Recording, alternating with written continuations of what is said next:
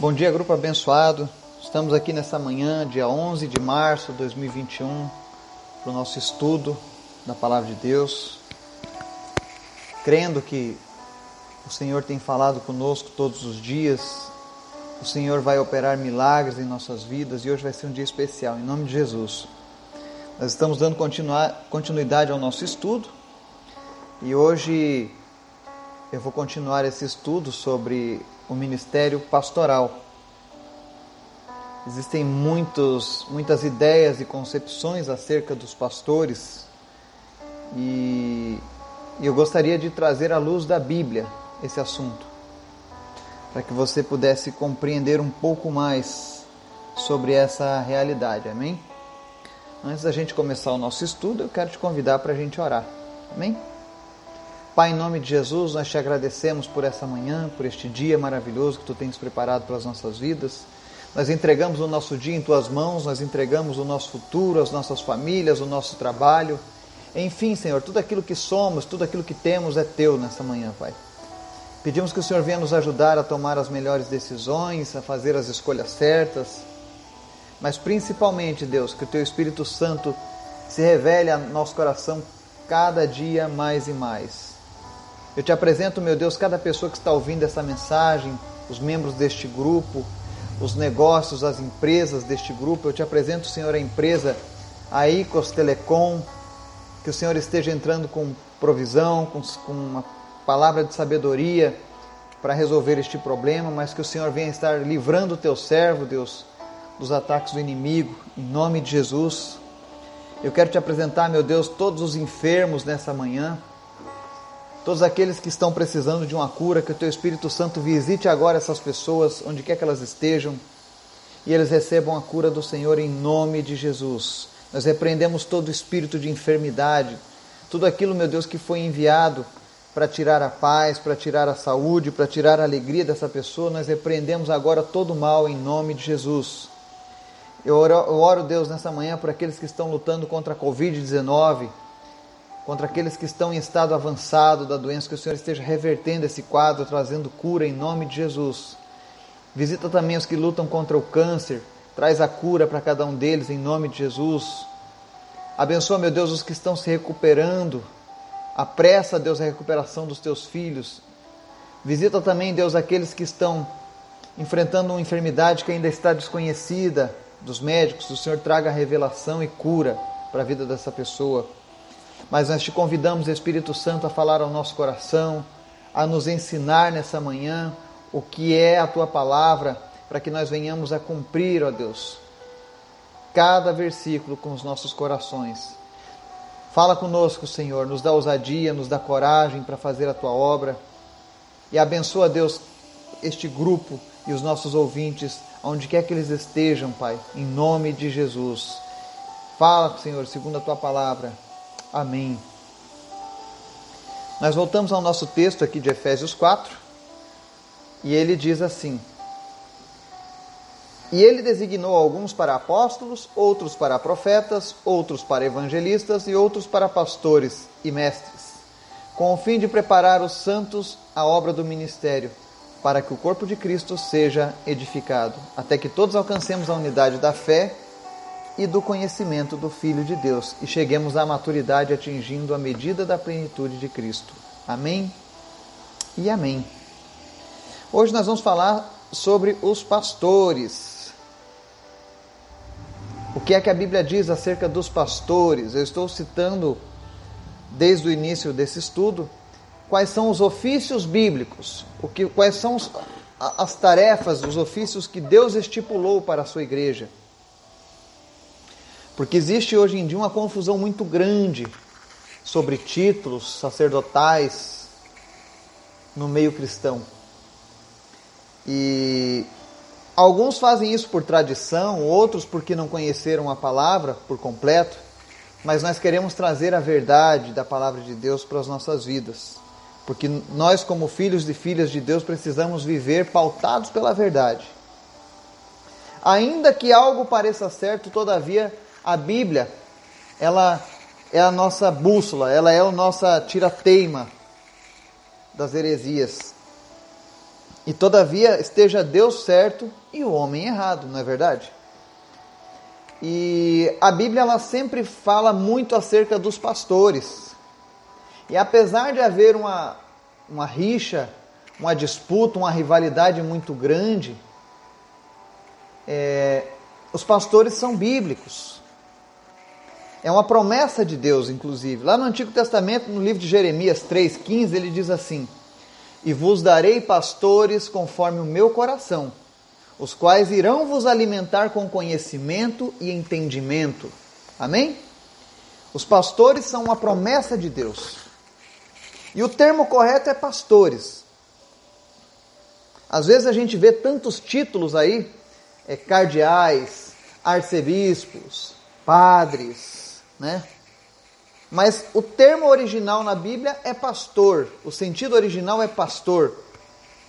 Então esses outros cargos, essas outras nomenclaturas que são utilizadas, você não vai encontrar na Bíblia. Você não vai encontrar um cardeal, você não vai encontrar um arcebispo, você não vai encontrar um papa, você não vai encontrar um padre, um xamã, um imã, mas você vai encontrar o termo pastor. E o termo pastor ele é designado em três subapresentações. Ele vai se apresentar como três formas na Bíblia. E eu quero te mostrar no original do grego, para que não haja dúvidas, porque às vezes as pessoas dizem assim: não, mas essa origem aqui a pessoa extraiu no idioma original. Não, o idioma original ele fala de três termos para definir as pessoas que são qualificadas para orientar o povo de Deus, tá? O primeiro termo é presbíteros, que no grego é presbíteros, significa ancião. Então muitas vezes você vai ver a Bíblia falando ao ancião da igreja ou ao presbítero, é a mesma coisa. Tá? Tito 5,9 diz assim: identifica-se com respeito e a maturidade espiritual de vida que essa função exige. Vamos ler lá, Tito diz assim: ó, Por esta causa te deixei em Creta, para que pusesses em boa ordem as coisas que ainda restam, e de cidade em cidade estabelecesses presbíteros, como já te mandei. Então, o presbítero ou ancião é aquela pessoa mais madura da igreja, que está na liderança. Eu conheci um pastor, por exemplo, que ele é um pastor ancião, ou um pastor presbítero. Por que isso? Porque ele é aquele homem sábio da igreja, é aquele homem já experimentado, cristão há muitos anos. Então, quando alguém tem um problema no casamento, um problema na empresa, alguma coisa, e precisa de um conselho de alguém com experiência e vida com Deus, eles procuram esse ancião da igreja que é um líder da igreja, que ajuda a orientar as pessoas. Isso é muito normal, isso é muito comum, e eu tive a honra de conhecer algumas pessoas assim. O segundo atribuição que nós temos para os pastores é os bispos. Episcopos ou supervisores, porque no original grego a palavra bispo é episcopos. 1 Timóteo 3, 1, 7 diz assim: relaciona-se ao cuidado e atenção sobre as necessidades gerais da congregação Olha o que diz em Atos 20, 28. Olhai por vós e por todo o rebanho, sobre que o Espírito Santo vos constituiu bispos para apacentar a igreja de Deus, que ele resgatou com seu próprio sangue. Aí você pergunta, mas qual é a diferença do bispo para o pastor? Na prática, o bispo é o pastor que forma pastores. Quando um pastor forma pastores na sua igreja, na sua congregação, ele passa a ser chamado de um bispo, porque ele é aquele que apacenta os pastores dentro da congregação, que ajuda a zelar pelas necessidades gerais da congregação. Então, nós já vimos que temos os presbíteros ou anciões, que é a mesma coisa, os bispos e, por fim, pastores, que no original grego é poimen, que significa aquele que protege e conduz as suas ovelhas é a forma mais tradicional do pastor. Então na Bíblia você vai encontrar apenas essa definição para a liderança da igreja.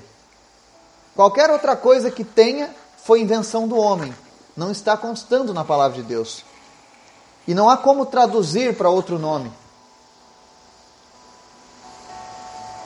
Então a gente está trazendo hoje qual é a visão da Bíblia acerca dos pastores. E para a gente começar, eu queria falar quais são os requisitos para alguém ser um pastor. Jesus disse que todos somos reis e sacerdotes no seu reino, né? Mas existem as lideranças, os pastores. E, e um dos requisitos para ser pastor, você vai ler lá em 1 Timóteo 3, 1 ao 7, que diz assim: ó, É necessário, portanto, que o bispo seja irrepreensível, esposo de uma só mulher, temperante, sóbrio, modesto, hospitaleiro, apto para ensinar, não dado ao vinho, não violento, porém cordato, inimigo de contendas, não avarento, e que governe bem a própria casa, criando os filhos sob disciplina, com todo respeito. Pois se alguém não sabe governar a própria casa, como cuidará da igreja de Deus? Não seja neófito, para não suceder que se ensoberbeça e incorra na condenação do diabo.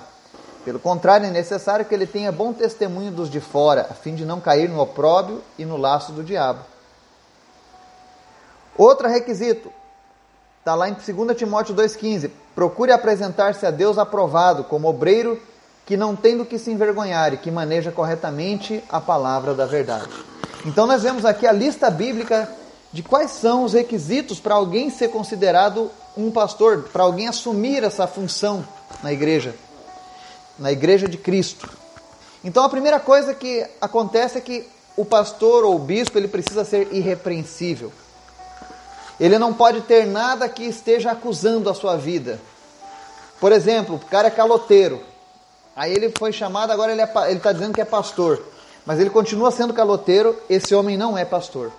O pastor não pode ter manchas na sua vida. Ou seja, após o momento em que ele foi chamado por Cristo, a sua vida precisa ser irrepreensível. Irrepreensível não significa que ele não erre, mas significa que ele não deixa rebarbas na sua vida. Ele resolve os seus problemas. Então, às vezes, nós vemos aí algumas igrejas, alguns locais, onde os, os líderes estão envolvidos em escândalos financeiros, em escândalos de, de, de traição, de adultério e tantas coisas. Então, quando eles fazem isso, eles perdem o caráter de ser irrepreensíveis. Quando você está ministrando, você está liderando sobre a vida de pessoas, você não pode ter nada que o acuse. Como pode, por exemplo, uma pessoa que não conseguiu se manter fiel no seu casamento, querer ensinar sobre casamentos? Ou alguém que nunca casou, dar conselho aos casados. Então você precisa ser irrepreensível. Essa é a primeira característica. A segunda característica, precisa ser esposo de uma só mulher. Não existe pastor polígamo, não existe pastor namorador, não existe pastor solteiro. Agora nós estamos vivendo uma geração em que tem se levantado ministérios de pastores solteiros. E eu quero dizer a você que isso não é bíblico. A não ser que ele faça um voto de não se casar. Como Paulo. Paulo já estava velho e daí ele decidiu que teria uma vida celibatária, mas foi uma escolha dele. Não foi um requisito de Deus para a vida de Paulo. Existe essa diferença, às vezes as pessoas dizem assim, ah, esposo de uma só mulher, né? É, mas o, o, o padre é celibatário, mas ele não é celibatário por livre e espontânea vontade, ele foi imposto para que seja feito aquilo. Até o século XII os padres se casavam. Depois disso eles fizeram uma mudança na Santa Sé. Mas a, o requisito da Bíblia é que o, o pastor o líder seja esposo de uma só mulher. Inclusive, você não vai ver na Bíblia pastoras. Não existe liderança pastoral feminina. Uma pastora liderando a igreja de Cristo. E não é por uma questão de feminismo ou machismo da Bíblia. Você lembra que quando Deus criou Adão e Eva, a primeira situação em que Eva usou da sua liberdade, ela facilitou para a entrada do pecado no mundo e condenou a raça humana. E um dos castigos de Deus é que a mulher seria sujeita ao marido, por conta daquele erro cometido lá atrás. E quem é mulher sabe que mulher tem certas dificuldades a nível da parte emocional que o homem não tem. Aí a pessoa me diz: Ah, mas é, eu conheço uma mulher que é pastora. Bom, eu tenho uma pastora, a mulher do meu, do meu pastor. E por que, que eu chamo ela de pastora? Não porque ela foi ordenada como líder da igreja, mas porque ela é casada com o pastor. E a Bíblia diz que quando nós nos casamos, nos tornamos um só. Então, a nível espiritual, quando o meu pastor foi chamado para fazer a obra, a sua esposa estava inclusa no pacote. porque ela compartilha do mesmo chamado e da mesma unção. Mas ela jamais poderia dirigir a igreja sozinha. É necessário que, ela seja sempre a esposa do pastor, a esposa de um, só, de um só marido. Então o requisito bíblico é que o pastor tem que ser homem, casado com uma só mulher, tá? Não é machismo. Conheço muitas mulheres de Deus, muitas pastoras, que são pessoas abençoadíssimas. Uma vez uma pessoa me disse, inclusive, ah, mas é, você não pode chamar ela de pastora só porque ela é esposa do pastor, porque a mulher do médico não é médica porque é esposa do médico. Mas é porque no caso do pastor existe a questão do chamado, da visão espiritual da coisa, aonde os dois são um só. Os dois são, são ajudadores um do outro. A Bíblia ela não coloca o homem numa situação melhor do que a mulher, pelo contrário. A Bíblia diz que o homem tem que tratar a sua mulher como Jesus trata a sua igreja. É um peso muito grande. Então é necessário que Deus coloque sempre mulheres sábias ao lado dos seus esposos. Porque com certeza elas fazem toda a diferença. Entre os outros requisitos, nós vamos ver aqui que ele precisa ser temperante, sóbrio, modesto e hospitaleiro. O pastor precisa ter esses requisitos. Não é que ele tem que ter um desses requisitos, é necessário ter todos esses requisitos. Se você conhece alguém que se diz pastor e não tem um desses requisitos, sinto muito. Ele não é pastor. Pelo menos não um pastor consagrado por Deus. A Bíblia diz que a pessoa tem que estar apta para ensinar, ou seja, tem que ter conhecimento. O pastor precisa conhecer a palavra de Deus e precisa saber transmitir o ensinamento. Também já conheci pastores que não sabem ensinar. Diz também que ele tem que ser não dado ao vinho, ou seja, não pode ser alguém que costume se embriagar, que goste de se embriagar, tem que ser alguém que procure se abster, se possível, da bebida alcoólica. Por quê? Por conta do testemunho. Imagina você, um pastor bêbado. Ah, o pastor vive andando bêbado pelas, pelas ruas. Seria estranho. Não condiz com a vida de Cristo. E eu sempre digo assim: você precisa imaginar o que Jesus faria no seu lugar. Será que Jesus andaria cambaleando de bêbado? Não, porque ele estava sempre dando um bom testemunho. Então, que o pastor não seja dado ao vinho, não violento. Se você conhece um pastor violento, esse cara não é pastor. Não pode ser violento, tem que ser cordato. Inimigo de contendas, ele não pode gostar de estar enfiado em contendas. Não avarento, ou seja, precisa ser uma pessoa sempre disposta a, compartilhar os seus bens que não tenha avareza de fato. Quando alguém pedir ajuda, ele saiba ser sensível a Deus e ajudar naquele momento. Que não esteja sempre visando dinheiro. Infelizmente, hoje, quando a gente fala em pastores, vem logo na mente alguns pastores dinheiristas. Né? Aí ele segue: que governe bem a própria casa criando os filhos sob disciplina com todo respeito, pois se alguém não sabe governar a própria casa, como cuidará da igreja de Deus? Ou seja, os filhos do pastor precisam ser bem criados. Se você tem um pastor que os filhos não são bem criados, ele está falhando no seu ministério, porque se ele não consegue governar a própria casa, como cuidará da igreja de Deus? Então eu estou trazendo esses requisitos à luz da Bíblia, para que quando alguém chegar para você, ah, eu sou o pastor, eu sou o bispo, eu sou o ancião, eu sou um líder, analise esses frutos na vida da pessoa, analise se ele cumpre esses requisitos. Outra coisa, não seja neófito, para não suceder que se ensoberbeça se incorra na condenação do diabo. O que é ser neófito? Novo na fé. Eu vejo hoje em dia muitos pastores do YouTube e do Instagram, que vão na, na televisão, que vão na mídia, e as pessoas acham o máximo porque é um rapazinho novo que está ali fazendo isso, mas cuidado. A maioria deles está correndo esse risco de se insoberbecer e caírem numa condenação do diabo. Existem certas coisas que nós precisamos ter na maturidade. E quem é novo na fé, e eu me lembro quando eu comecei, a gente quer ganhar o mundo de uma vez só. E com o tempo a gente vai aprendendo as estratégias, as maneiras de falar e vai respeitando o testemunho daqueles que vieram antes de nós. Outra coisa, é necessário que ele tenha bom testemunho dos de fora. Ou seja, o pastor precisa ter um bom testemunho lá fora. Essa ideia das pessoas, ah, o pastor é ladrão, o pastor é isso, o pastor é aquilo. Se ele tiver essa fama no meio da cidade, quando isso for verdade, claro, porque existem pessoas que caluniam, difamam apenas para fazer o mal. Mas se for comprovado que o motivo de calúnia e difamação é real, ele deixou de ser pastor. Porque ele não pode ter um mau testemunho diante da sociedade. Então, esses são os requisitos para alguém ser, ser pastor. Outra realidade é que os pastores são chamados para servir e não para serem servidos. Está lá em 1 Pedro 5, diz assim: Pastoreiem o rebanho de Deus que está aos seus cuidados. Olhem por ele, não por obrigação, mas de livre vontade, como Deus quer. Não façam isso por ganância, mas com o desejo de servir. Não hajam como dominadores dos que lhes foram confiados, mas como exemplos para o rebanho.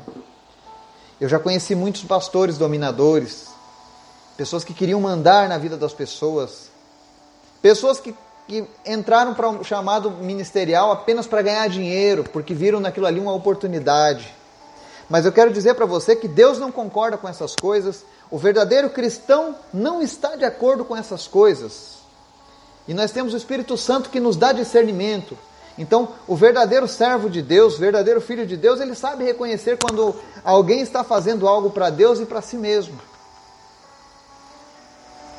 Acontece que às vezes essas pessoas que praticam essas ações esquecem que nós conhecemos a palavra de Deus e a Bíblia. Então, os pastores vieram para servir a obra de Deus, para servir ao povo de Deus, ajudar o povo de Deus. Outra coisa que os pastores fazem é buscar as ovelhas perdidas. Ezequiel diz assim: Porque assim diz o soberano Senhor: Eu mesmo buscarei as minhas ovelhas e delas cuidarei. Assim como o pastor busca as ovelhas dispersas quando está cuidando do rebanho, também tomarei conta de minhas ovelhas. Eu as resgatarei de todos os lugares para onde foram dispersas num dia de nuvens e de trevas. Procurarei as perdidas e trarei de volta as desviadas. Enfaixarei a ferida e fortalecerei a fraca. Mas a rebelde forte eu a destruirei. Apacentarei o rebanho com justiça. Então está aqui Deus falando sobre a função dos pastores: buscar aqueles que estão perdidos.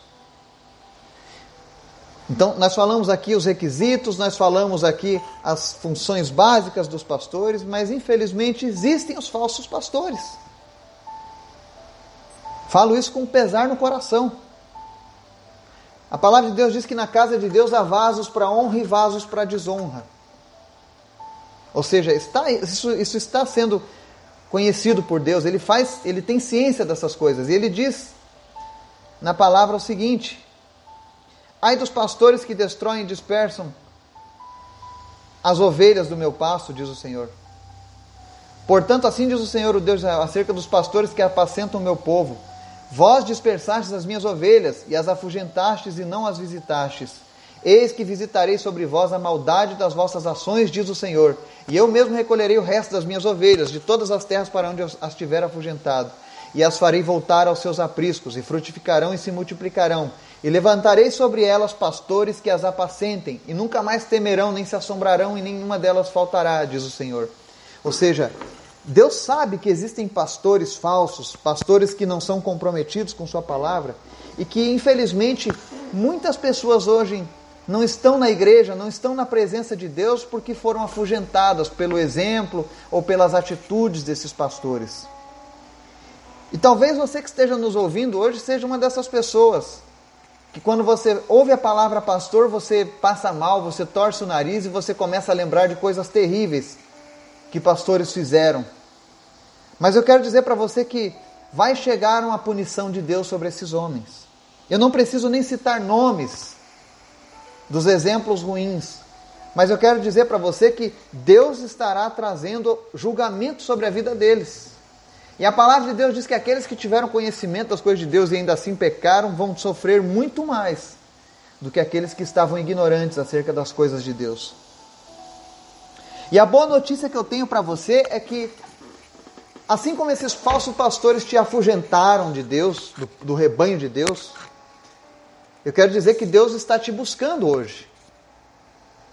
Porque a palavra diz que Ele mesmo está recolhendo o resto das ovelhas aonde quer que elas, para onde quer que elas tenham sido mandadas, afugentadas, Deus está trazendo você hoje de volta para o aprisco dele. Amém?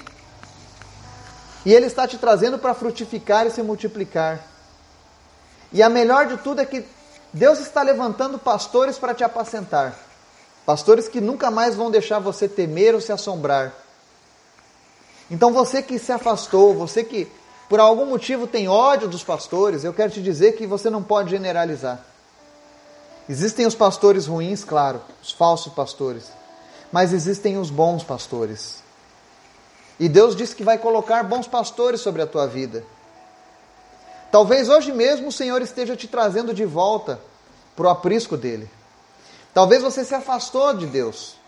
Talvez você frequentava a igreja, você frequentava uma comunidade de Deus e por algum motivo você foi disperso, porque aquele pastor que estava ali para te apacentar, na verdade te afugentou com suas atitudes. Eu quero te dizer que nem todas as pessoas são assim. Existem pessoas boas e ruins em todos os lugares. Quando você tem uma pessoa ruim no teu trabalho, você simplesmente não sai do seu trabalho, porque você precisa dele. Então você reluta e você procura achar as coisas boas para continuar no teu trabalho. A mesma coisa é quando você está na, na, no meio do povo de Deus.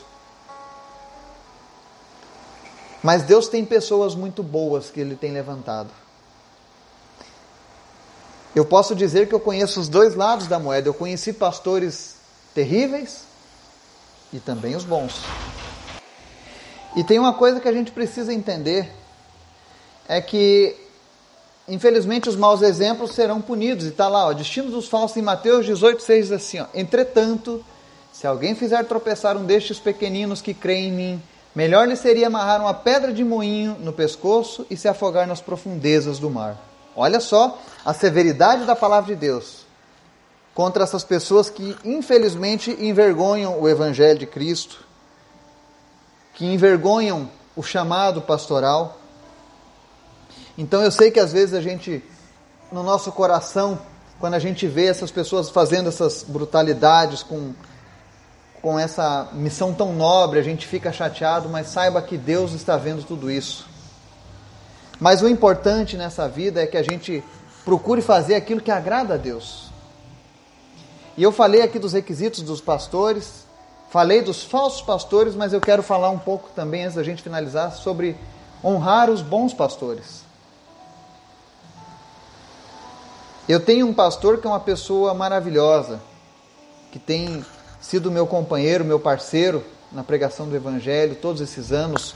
É um exemplo, é uma pessoa na qual eu posso me espelhar. E eu conheço muitos pastores por esse nosso Brasil que possuem essas qualificações, que são pessoas honradas. E a Bíblia diz que nós devemos honrar essas pessoas. 1 Timóteo 5, 17 a 18 diz assim: ó, os presbíteros que lideram bem a igreja são dignos de dupla honra, especialmente aqueles cujo trabalho é a pregação e o ensino, pois a Escritura diz: Não amordace o boi enquanto está debulhando o cereal, e o trabalhador merece o seu salário. Ou seja, é bíblico que a gente honre as pessoas boas. Assim como a gente reconhece que existem os maus pastores, nós precisamos também reconhecer os bons pastores e honrar a vida deles por conta disso. E por que, que a gente diz isso? Que nós precisamos honrar, ajudar. Olha o que está dizendo lá na palavra de Deus. Obedeçam aos seus líderes e submetam-se à autoridade deles. Eles cuidam de vocês como quem deve prestar contas. Obedeçam-lhes para que o trabalho deles seja uma alegria, não um peso, pois isso não seria proveitoso para vocês. Olha o que a Bíblia está dizendo, que nós devemos ajudar eles nessa, nessa direção, nessa liderança. Se você tem um líder, ajude ele. Procure oferecer a sua ajuda. Se ele for um líder que se enquadra nesse perfil, ele é um pastor legítimo de Deus. E se ele for um pastor legítimo de Deus, tenha certeza, você vai estar ajudando ele e vai estar agradando a Deus nessa caminhada. Porque muitos deles sofrem um peso realmente nessa, nesse trabalho, nesse ofício. Então, essas são as recomendações de Deus para as nossas vidas. Espero que isso tenha te, te, te clareado a visão acerca do trabalho, do ofício pastoral. Eu espero que com isso você possa enxergar com outros olhos os pastores. Eu sei que principalmente aqui no nosso país, nós, por conta dessas rixas, dessas divisões religiosas, dessas disputas religiosas, é, o nome pastor acabou sendo um nome hoje que para muitas pessoas é um nome ruim. Mas, todavia, esse é um ofício bíblico. E, e Deus levantou boas pessoas. Se você ainda não teve a chance de, de ser pastoreado por um, um pastor, homem de Deus, a minha oração é para que o Senhor ele resgate você para o aprisco dele e que você possa ter essa expectativa preenchida. Que o Senhor esteja colocando homens de Deus para liderar a sua vida, para te ajudar nessa caminhada, para te apoiar aí onde você está. Eu sei que nós estamos juntos aqui nesse grupo e no que diz respeito a, a, ao, ao que eu posso fazer, eu faço tudo que está ao meu alcance. Mas às vezes eu não estou perto fisicamente para te ajudar. Eu não sei como é a realidade de alguns de vocês, se vocês são pastoreados por alguém ou não, mas eu gostaria que, se você for pastoreado por alguém, ore pelo seu líder, ore pelo seu pastor, ore pela liderança que Deus colocou sobre a tua vida. Se ele tem sido um homem de Deus, ore para que Deus continue fortalecendo ele. Agora, se você não tem alguém que te, esteja te pastoreando, se você ainda não possui uma, não faz parte de uma comunidade cristã, que ensina a Bíblia, que vive os princípios da Bíblia, e você quiser ajuda para encontrar alguém aí na sua cidade, por favor, você pode me procurar no privado. Quem sabe eu conheço alguém que eu possa recomendar para você, para tentar caminhar com você, te ajudar. Amém? Eu estou aqui para servir, eu estou aqui para ajudar também. Apesar de eu não ser um pastor, mas eu estou aqui para cumprir esse chamado do Senhor de servir ao, ao corpo de Cristo, aos nossos irmãos e irmãs. Amém? Que Deus esteja abençoando e te dando um dia na sua presença. Amém e amém.